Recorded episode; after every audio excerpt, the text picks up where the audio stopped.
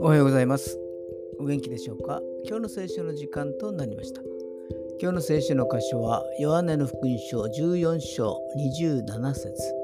ヨハネの福音書14章27節でございます。お読みいたします。私はあなた方に平安を残します。私の平安を与えます。私は世が与えるのと同じようには与えません。あなた方は心を騒がせてはなりません。ひるんではなりません。アーメン。平安は確信に満ちた安心感であります。それはどんな状況の中にあっても揺るがないものです。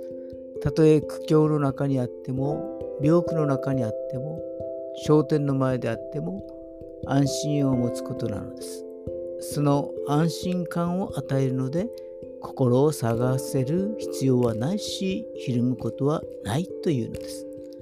天国の平安がこの地上でも味わえるのです。今日も主の平安の中で過ごせますように。それでは今日という一日が皆さんにとって良き一日でありますように。よッしーでした。